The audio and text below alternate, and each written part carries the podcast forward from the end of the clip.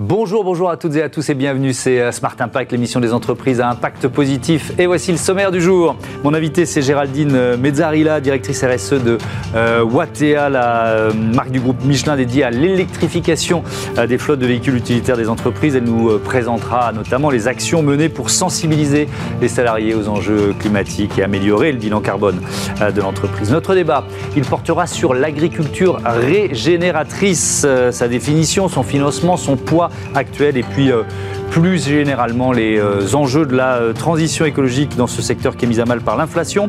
Et puis dans notre rubrique consacrée aux startups éco-responsables, on va découvrir ensemble Fulsoon qui est qui est un outil de prédiction pour améliorer la gestion des stocks des restaurants. Voilà, mobilité, agriculture, restauration, trois secteurs, 30 minutes pour les explorer, c'est parti.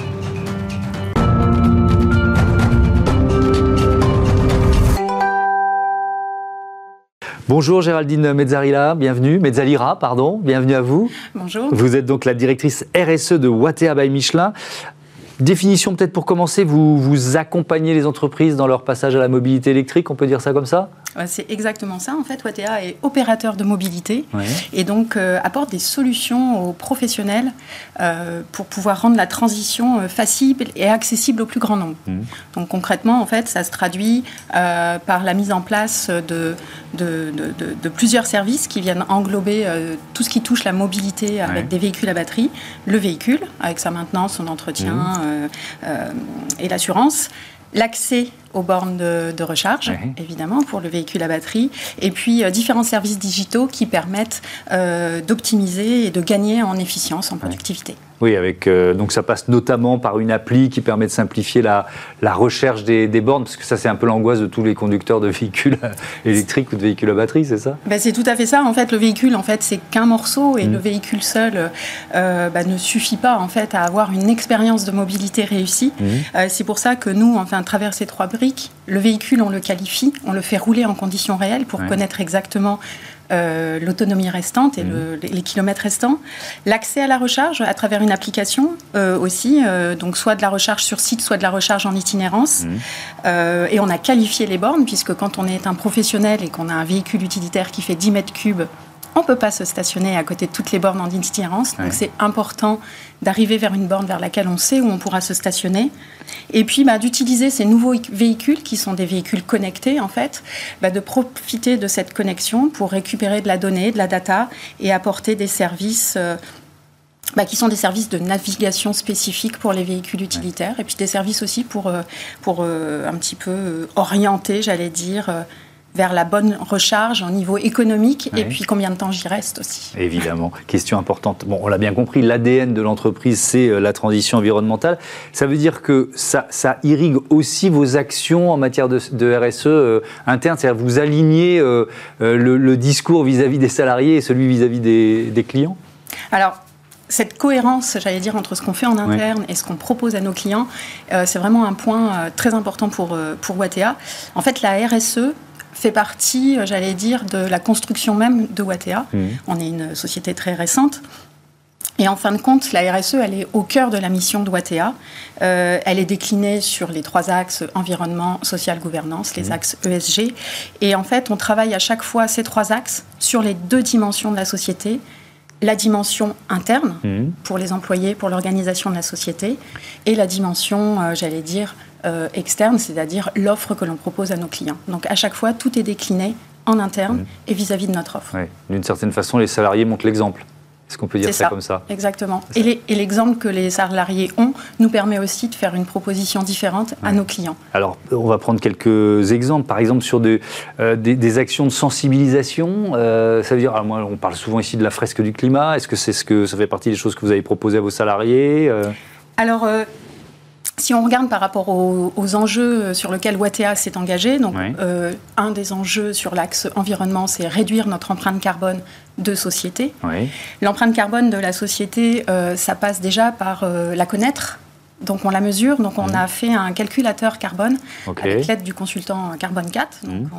on, on a vraiment créé ce calculateur carbone de la vie de bureau Et à travers euh, le résultat qu'on a pu avoir, en fait, on a déterminé euh, les postes à émission les plus émissifs. Chaque salarié, c'est à peu près euh, ce que son travail produit comme en quantité de CO2 Exactement. En fait, l'empreinte carbone de la société est connue, donc mmh. on, peut ramener ça aux salariés. Et on a déterminé des enjeux, en fait, pour pouvoir réduire, une fois qu'on connaît, si on peut éviter, on ne le fait pas, et pour pouvoir mmh. réduire. Mais pour pouvoir réduire, en fait, il faut effectivement connaître. Donc on fait des actions de sensibilisation. On a fait la fresque de la mobilité parce que c'était très en lien avec la société. Et on a adapté la fresque de la mobilité à des profils professionnels. C'est-à-dire ben, En fait, quand vous faites la fresque de la mobilité, vous cherchez des solutions euh, en tant qu'individu euh, mmh. par rapport à moi en tant que personne, individu. Et en fait, on a fait rajouter quelques cartes pour pouvoir se dire, ben, moi, je suis aussi un professionnel qui travaille, j'ai pas le choix de cette mobilité. Mmh. Donc, qu'est-ce que j'ai comme solution euh, pour pouvoir aussi réduire mon empreinte carbone? Donc, on a travaillé sur ça.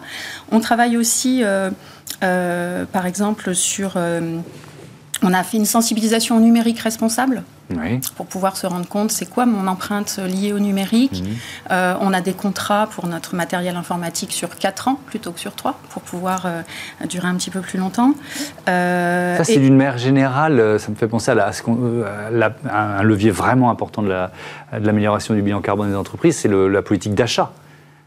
Alors voilà, la, politique d'achat. Ça se rejoint, ce que, ce que, vous êtes en train de nous dire. C'est ça. Donc après, c'est vrai que ça touche tous les pôles de l'entreprise. Le pôle, euh, la partie finance, la partie euh, mhm. corporate, euh, la partie vente et effectivement la partie achat où on est en train de mettre en place une politique d'achat responsable. Ça veut dire quoi? Concrètement, ça veut dire bah, déterminer, nous, quels sont les critères qu'on vient mettre dans nos achats mhm. pour pouvoir choisir nos fournisseurs, travailler aussi avec nos partenaires. Ça fait partie des parties prenantes qu'il faut embarquer ou s'inspirer aussi. Hein. Des fois, ça, ça, fait les deux. Donc, on travaille pour pouvoir comme on est euh, un opérateur, on vient agréger des solutions externes aussi. On a des solutions qui nous sont propres et des solutions en externe.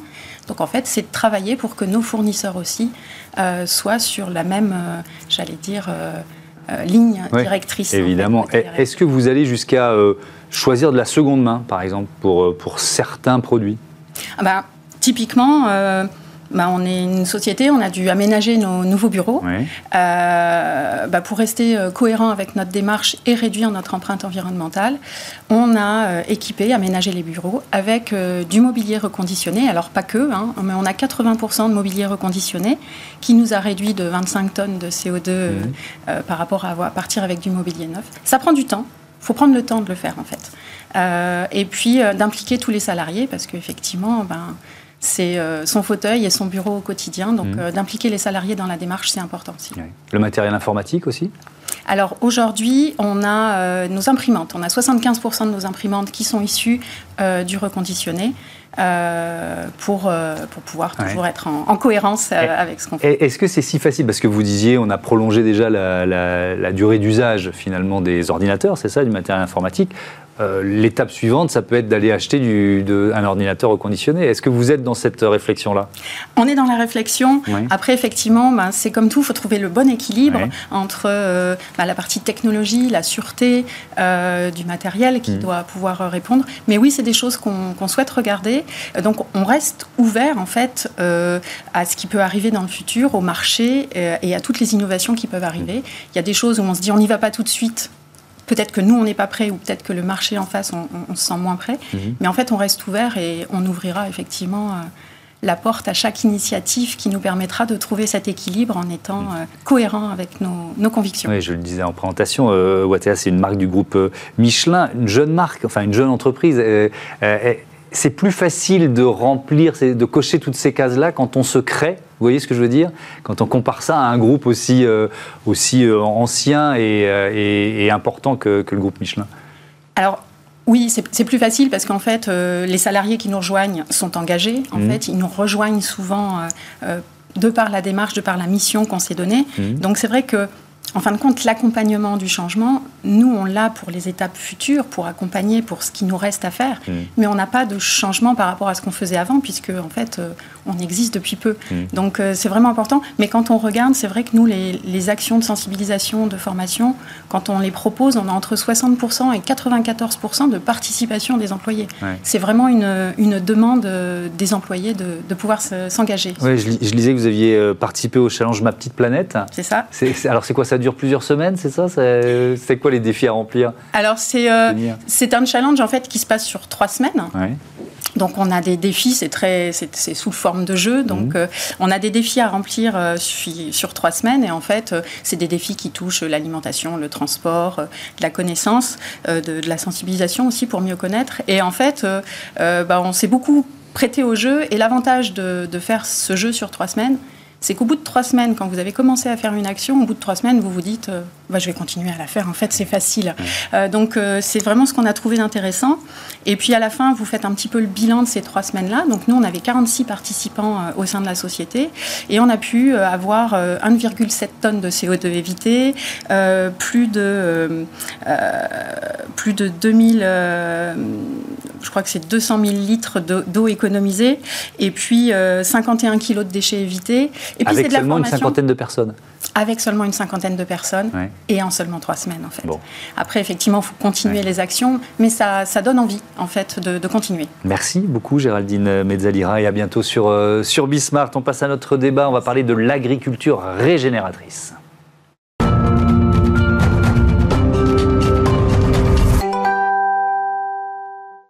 Le débat de Smart Impact avec euh, Chuck de Liedekerk. Bonjour, bienvenue.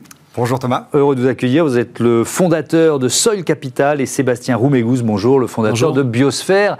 Bienvenue à, tous les deux. Alors on va parler d'agriculture régénératrice. De quoi s'agit-il? Définition pour commencer. Alors l'agriculture régénératrice, c'est une agriculture qui s'oppose à une agriculture extractive, qui va restaurer la fertilité naturelle des sols, mmh. qui va améliorer euh, la biodiversité et qui va stocker du carbone. C'est un enjeu de taille aujourd'hui. 70% mmh. euh, euh, des euh, terres aujourd'hui sont dégradées. C'est pas moi qui le dis, c'est l'Union européenne. Et il y a une très bonne nouvelle dans tout ça, c'est que l'agriculteur est capable d'assurer une résilience de notre système agroalimentaire. Oui, on peut, on peut inverser, on va dire, la, logique. Est-ce que ça veut dire, Sébastien Roumégous, que l'agriculture traditionnelle, elle s'est petit à petit largement éloignée des objectifs dont on, dont on vient de parler? En fait, il faut revenir sur l'histoire. C'est important de mm. comprendre d'où on vient pour savoir où on est. On a donné pour objectif à l'agriculture en après-guerre de produire en quantité. Je pense que ça a été un grand succès. Mm. Le problème, c'est que dès les années 70, on s'est rendu compte qu'on a eu des, ce qu'on appelle les externalités négatives, bref, des pollutions mm. fabriquées par ces systèmes agricoles, très gourmands, notamment en intrants, hein, pesticides, engrais, etc. Et donc, on est en train de réaligner finalement une production en quantité avec la restauration des écosystèmes. L'agriculture régénératrice, ça a l'air d'un mot valise, mhm. mais finalement, c'est peut-être le mot qui correspond le plus à ce qu'on vise. On vise à régénérer les écosystèmes. On ne peut pas vraiment préserver la nature, on ne peut que préserver les processus qui permettent à la nature de s'épanouir. Mais ça veut dire que quand on n'est pas dans cette logique d'agriculture régénératrice, on enfin, on l'a déjà dit ici, les sols s'appauvrissent petit à petit, régulièrement on a globalement euh, une euh, voilà, on amenuise globalement les sols, on va euh, casser des niches écologiques, donc on a moins de biodiversité sur site. En fait, on vient casser, on a trois grands cycles le carbone, mmh. l'eau et euh, les éléments euh, chimiques. Mhm. Le carbone et l'eau, ça constitue les sucres, l'énergie que nous consommons tous, humains, insectes, animaux. Et donc en fait, on doit préserver ces cycles fondamentaux pour pouvoir avoir de la biodiversité. Et c'est souvent ça qui a été mal compris. En fait, la clé d'une agriculture durable, c'est pas tant d'arrêter mhm. en priorité les pesticides et les engrais, même si ça peut avoir une utilité importante puisque ça pollue mhm. euh, dans certains cas. Mais par contre, on va devoir restaurer le cycle du carbone et de l'eau au travers du végétal. Et c'est le propos et le projet de l'agriculture régénératrice, mm. restaurer ce que j'appelle la trame végétale euh, au sein des écosystèmes cultivés. Et on va détailler les enjeux de cette agriculture, mais peut-être une présentation de vos entreprises euh, respectives. Euh, Sol Capital, quel joue le rôle joue Sol Capital dans cette transition, cette transformation? Alors, Soil Capital va accompagner les agriculteurs dans l'adoption de pratiques régénératives en mesurant en certifiant et en allant leur chercher une rémunération pour l'amélioration de leurs pratiques, mmh. qu'on va notamment mesurer grâce à euh, l'amélioration de l'empreinte gaz à effet de serre. Il ne faut mmh. pas oublier que non seulement des agriculteurs peuvent réduire leurs émissions, mais euh, en améliorant les cycles dont parle Sébastien, stocker davantage de carbone dans les sols.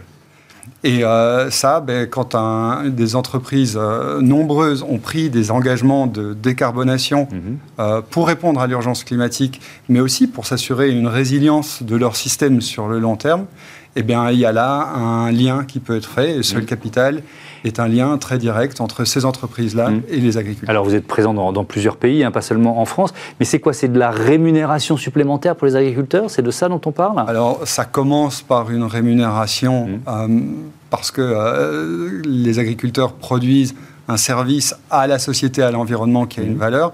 Mais au-delà de cette rémunération, il y a une vraie conversation agronomique qui est essentielle parce que l'agriculteur, au premier titre, son rôle, c'est pas de stocker du carbone ou de mmh. restaurer la biodiversité. Ça, c'est des moyens pour avoir un écosystème fertile, naturel, sur le long terme. Mmh. Et pour ça, il a besoin de comprendre, comme le disait Sébastien, quels sont les cycles, comment est-ce qu'un sol peut être fertile et fonctionner mmh. de manière à produire en pérennité euh, l'alimentation dont notre système a besoin. Euh, Sébastien Roméo, c'est ce que vous proposez avec, euh, avec Biosphère. Vous, vous aidez les, les, entreprises, les exploitants à, quoi, à choisir les bonnes pratiques, à, à faire cette transition? Alors c'est ça, on est spécialisé pour simplifier et sécuriser cette transition. Oui d'une agriculture dite conventionnelle, qui peut varier d'ailleurs hein, d'un pays à l'autre, vers une agriculture régénératrice, donc qui permet d'être en lien avec ces grands cycles naturels, et notamment stockage du carbone, etc. L'histoire de Biosphère, ça s'ancre euh, il y a dix ans, et en fait, euh, euh, quand on s'aperçoit que l'agriculture, c'est 50% de l'occupation des surfaces des écosystèmes terrestres, si on veut régénérer et entretenir les écosystèmes terrestres, on ne peut pas se passer de l'agriculture. Donc cet alignement entre les besoins finalement d'un écosystème et nos besoins à nous, c'est-à-dire produire de l'alimentation, est indispensable. Donc ça demande une ingénierie à la fois technique, quelles sont les nouvelles méthodes qui permettent de s'aligner avec le cycle du carbone, de l'eau, etc. Et comment ça peut être acceptable pour l'agriculteur d'un point de vue économique et conditions de travail. Et donc c'est notre expertise et on travaille majoritairement pour des grands groupes qui nous mandatent auprès de leurs fournisseurs dans une vingtaine de pays. On doit couvrir une centaine de milliers d'hectares aujourd'hui mhm. pour déployer ces pratiques. Euh, voilà. Et, donc, il y a la question du financement, de la, évidemment, de cette mm. transition. Et c'est là que le Capital intervient. Notamment, j'ai bien compris qu'il n'y avait pas euh, que ça. Euh, alors, c'est quoi? C'est, Les talons, c'est le carbone et, c'est un système de crédit carbone. Je veux, bien comprendre comment ça marche, en fait, ce que vous proposez. Alors, euh, attention avec le terme crédit carbone. Je pense qu'aujourd'hui, on est bien au courant mm. des dérives du système et je pense que ça fait beaucoup de mal à cette transition. Euh, ici, il s'agit euh, d'une certification euh, d'une transition vers un système régénératif qu'on peut mesurer par le carbone. Mais il ne s'agit pas de créer un instrument financier sur lequel on va, on va spéculer. Ce n'est pas des droits à polluer. D'accord, on est tous en train de regarder la série de Canal et donc, et, donc effectivement, ça, ça, nous fait, on s'arrache les cheveux. Quoi. Alors, Mais donc, donc ça marche comment en fait ce que vous proposez? Alors d'abord, nous, on va aller chercher chez l'agriculteur toutes les données liées à leur sol et à leurs pratiques agricoles. Mmh. Ces données peuvent être auditées et le sont d'ailleurs. Et euh, on va euh, intégrer euh, ces données avec des analyses de sol et avec de la télédétection mmh. dans un, modèle qui va permettre de suivre l'évolution des taux de carbone, de matière organique dans les sols et la réduction des émissions de gaz à effet de serre. Mmh. Et donc, quand cette mesure a été faite, ensuite, Comment on passe à la phase de rémunération de l'agriculteur? Eh bien, on va constater, à partir d'une référence de l'agriculteur, que euh, l'agriculteur peut s'améliorer. Et pour toute tonne euh, de CO2 qui va être améliorée par rapport à cette référence, eh bien, euh, c'est une tonne évitée dans la filière agroalimentaire. Et quand on peut prendre l'exemple d'un de nos clients, Cargill ou Royal Canin, pour mmh. un exemple euh, plus, plus, plus, proche de chez nous, eh bien, on a euh, les émissions de euh, Royal Canin. Mhm. vont comprendre les émissions de toute la chaîne d'approvisionnement et sont en général 70 à 85% des émissions du secteur agroalimentaire se passent au champ. C'est l'agriculture.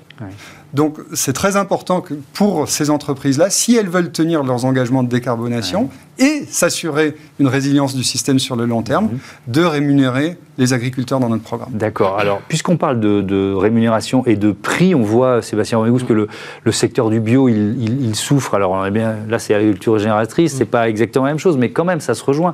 Euh, ça fait des mois que, ce secteur souffre. Euh, est-ce que ça euh, incite l'industrie agroalimentaire, on a bien mm. compris que c'est ce dont on parle ici, hein, à décélérer Alors, je ne sais pas si c'est une question de décélération. Je pense qu'on a des enjeux environnementaux. En tout cas, la plupart des pays de l'OCDE aujourd'hui ont structurellement changé leur réglementation et commencent mm. à aller vers euh, des réglementations dites environnementales. Ça a touché le climat et le carbone. C'est en train de toucher la biodiversité, l'eau. Et donc les grandes entreprises multinationales, notamment du CAC 40, qui nous mandatent, en fait, mmh. aujourd'hui, c'est parmi ceux qui nous mandatent le plus, doivent avoir des engagements et les tenir. Et donc, la rémunération euh, pour les agriculteurs se fait via des systèmes euh, comme le capital et porteurs et, et, sont très intéressants, et également des prix premium à hmm. l'hectare ou à la tonne parce qu'ils suivent ces principes de l'agriculture régénératrice. On est décorrélé finalement du marché. On n'est pas dans une décélération, on est dans un changement de modèle à l'échelle des filières. J'entends bien, et heureusement d'ailleurs, mais on ne peut pas se décorréler totalement du marché. Euh, on, peut, moi j'espère que, que la, baisse de consommation du bio, elle est temporaire. Mais, mais imaginons qu'elle dure. Mais pour moi, c'est pas les mêmes marchés. C'est pour ça que je vous parlais de la décorrélation du marché du bio. On n'est pas dans le marché du bio, on est dans une voie médiane où nous, dans tous nos programmes, on vise à réduire ou supprimer les pesticides et les engrais chimiques parce que c'est un objectif pour désintensifier les systèmes, mais tout en gardant un rendement assez élevé. Par contre, on change les règles du jeu des techniques de production pour l'agriculteur. Donc l'agriculteur doit faire un effort dans ce changement de système. Mhm. Et temporairement ou durablement, on ne sait pas encore, les entreprises agroalimentaires donnent ce qu'on appelle un prix premium, hein, un incentive en anglais, mhm. pour que les agriculteurs se sentent motivés à changer de pratique malgré les frottements qu'il y a dans toute transition c'est peut-être demain des conditions d'accès marché à l'agriculture régénératrice. C'est pour ça que je dis que c'est un peu décorrélé. Je, je suis d'accord. On a une mutation. Et par contre, est-ce que la bio est corrélée euh, à tout ça, je ne sais pas. La bio est en décroissance parce que l'inflation fait que mmh. c'est devenu bien trop cher pour beaucoup de ménages qui le consommaient auparavant. Euh, donc on est dans une conjoncture un peu différente. L'agriculture régénératrice, c'est un outil pour les grandes entreprises agroalimentaires pour répondre mmh. à leurs enjeux environnementaux et leurs engagements. Mmh. Mais Chuck de Lidekerk, il y a quand même il peut y avoir un lien. C'est-à-dire, vous, parmi vos clients, il doit y avoir des entreprises qui, pour. Est-ce qu'il y a des entreprises, je ne sais pas, qui rémunèrent donc mieux des producteurs, qui ont fait ce chemin d'agriculture régénératrice, mais qui donc ensuite répercutent ça sur le produit qu'elles vendent aux consommateurs, avec une petite hausse, par exemple alors aujourd'hui, c'est pas ce qu'on observe, mais je pense que tôt ou tard, si euh, le marché doit intégrer le prix d'une transition dans la filière, d'une manière ou d'une autre, quelqu'un va le payer. Bah, et d'une manière ou d'une autre, ça va être soit le contribuable, soit le consommateur, ça veut dire vous, nous, tout le monde. Maintenant, euh, ce qui est clair, le contrat avec euh, le bio, par exemple, c'est qu'ici, il s'agit de la survie même de notre modèle agroalimentaire. C'est très important ça, parce que on a euh, quelques années maintenant dans des conditions de stress climatique de plus en plus importants, mmh. où on a vu la sécheresse euh, être responsable de la décroissance de rendement qui, pour des gros industriels qui sont euh, mmh. les clients de Biosphère et les nôtres aussi, les inquiète sérieusement. Il y a une génération d'agriculteurs aujourd'hui qu'il faut accompagner, qu'il faut soutenir. Et ça, c'est nos initiatives. Merci beaucoup à tous les deux d'être venus nous, présenter effectivement cette agriculture régénératrice. On passe à notre rubrique euh, Start-up tout de suite. C'est parti.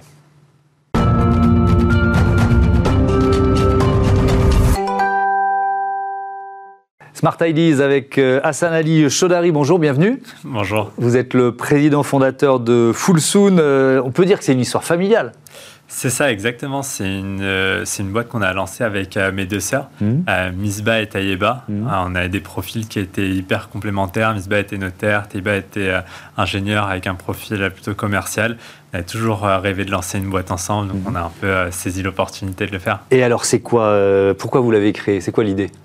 Euh, alors en fait, c'est venu euh, de mon expérience précédente. En fait, moi, je suis data scientist euh, de base mhm. et j'avais été recruté par le groupe Accor pour m'occuper de la prédiction du taux d'occupation des hôtels. J'avais l'occasion de voyager énormément, mhm. d'aller dans pas mal des hôtels du groupe et en fait, je me suis rendu compte, j'ai vu en fait la quantité astronomique de nourriture qui était jetée dans les différents dans les différents restaurants. Mhm. Et en fait, je me suis dit, mais si on arrive à prédire le nombre de clients qui viennent à l'hôtel, pourquoi est-ce qu'on n'arriverait pas à prédire le nombre de clients qui viennent au restaurant, les plats qui vont être commandés et la quantité exacte d'ingrédients dont on a besoin pour préparer les repas? Et En fait, c'est comme ça qu'on a eu l'idée euh, de créer Fullsoon, un outil de gestion prédictive pour les restaurants mmh. qui va justement prédire le nombre de clients, les plats et les ingrédients dont on a besoin. comment, vous, comment vous faites ça? Ça suppose d'abord de récupérer euh, des données euh, de la part de, vos clients, que ce soit un groupe hôtelier ou, un, ou, des restaurants? C'est ça, exactement. Alors en fait, nous, ce qu'on va faire, c'est qu'on va venir se plugger au logiciel de caisse et on va venir récupérer en fait tous les tickets de caisse qui ont été émis pour savoir à l'heure à laquelle le client est venu, le plat qu'il a commandé, le prix qu'il a payé. Et en fait, ensuite, en se basant sur la typologie d'un restaurant, donc ça peut très bien être la restauration hôtelière, mais on a aussi euh, des fast-foods, des mhm. boulangeries, des dark mhm. kitchens. On va regarder en fonction de la localisation et du type de restaurant tous les événements externes qui peuvent impacter la vie du resto. Donc ça va être par exemple s'il y a un match de foot, euh, on a les JO qui arrivent, mmh. euh, ça va être la météo, les vacances scolaires. Donc on, on va récupérer et les données du restaurant et les données externes on va les réunir pour ensuite utiliser l'intelligence artificielle pour faire tourner nos prédictions. Et donc c'est vraiment un, outil de, euh, gestion des stocks. Je voudrais qu'on fasse le, bilan. Ça suppose quoi? Évidemment moins de gâchis. À quel point? Vous l'avez modélisé ça? C'est ça. En fait, euh, nous on arrive à réduire d'un tiers en moyenne le gaspillage, le gaspillage alimentaire dans, les restaurants.